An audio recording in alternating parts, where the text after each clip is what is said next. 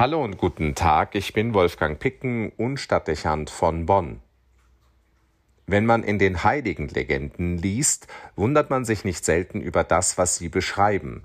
Das bezieht sich nicht nur auf viele Details, die sie über das Leben der Heiligen schildern, sondern auch auf viele Aspekte der Geschichte, die man so entweder nicht gekannt oder vielleicht wieder vergessen hat. Schnell wird erkennbar, was die Kirche mit der Verehrung der Heiligen auch bezweckt. Ihr Kalender ist das Gedächtnis der Kirche. Mit den Biografien werden geschichtliche Epochen lebendig und nachvollziehbar, und sie halten fest, wie Menschen die unterschiedlichsten Lebenslagen aus der Kraft des Glaubens gemeistert und wie sie ihre Liebe zu Christus gelebt haben. Nicht selten liest man von Schicksalsschlägen und menschlichen Verlusten, von Umwegen und Bekehrungen, von Zweifeln und Widerständen.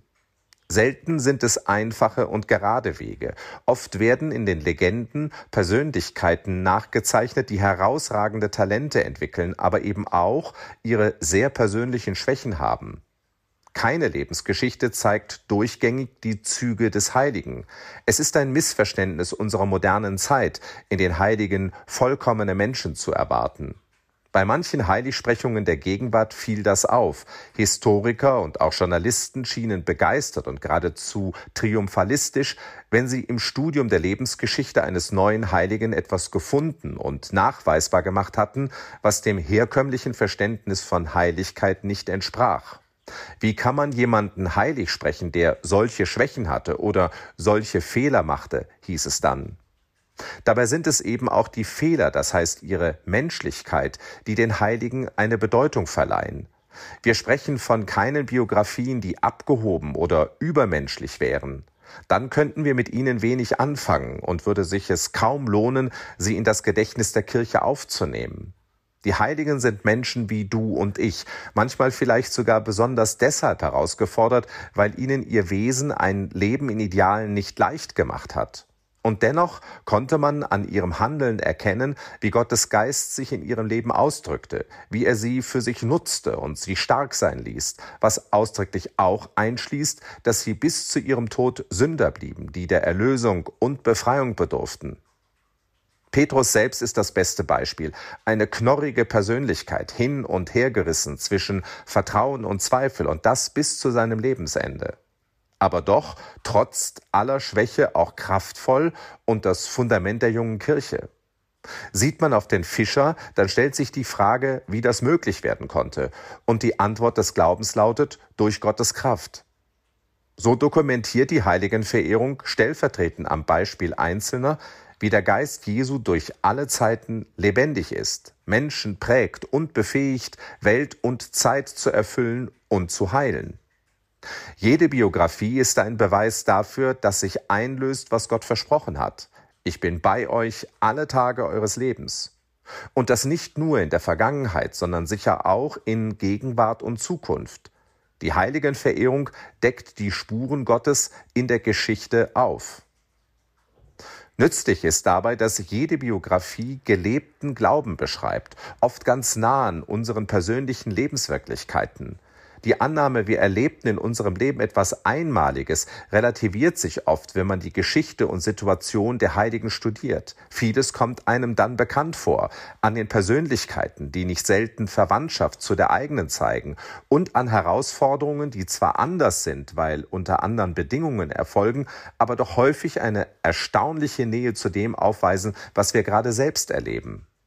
Es ist dann hilfreich, auf ihren Lebensweg zu sehen und für sich daraus Nutzen zu ziehen. Warum sollte man jede Erfahrung neu machen? Warum das Rad der Geschichte und des Glaubens immer neu erfinden? Warum nicht von denen lernen, die vor uns gelebt und geglaubt haben?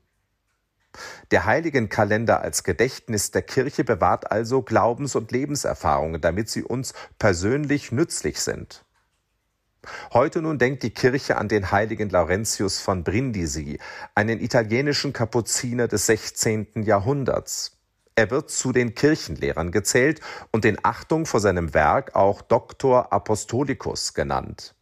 Wir könnten sagen, dass er ein wahrer Europäer war. Unfasslich, wo er sich für seinen Orden und im Auftrag von Kaiser und Fürsten überall aufgehalten hat, ob Lissabon oder Wien, Sachsen oder Frankreich, Italien, Spanien oder Böhmen.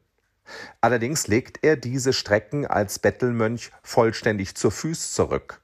Er sprach fünf Sprachen fließend. Viele, die sich heute Europäer nennen dürften, haben nicht eine solche Kenntnis von Sprache, Kultur und Menschen auf unserem Kontinent gehabt wie er. Wir denken ja immer, unsere europäische Kultur sei einmalig und herausragend. Wenn man sieht, wie Menschen zu Beginn der Neuzeit Europa erlebt und wie selbstverständlich bereist haben, wird man ganz bescheiden.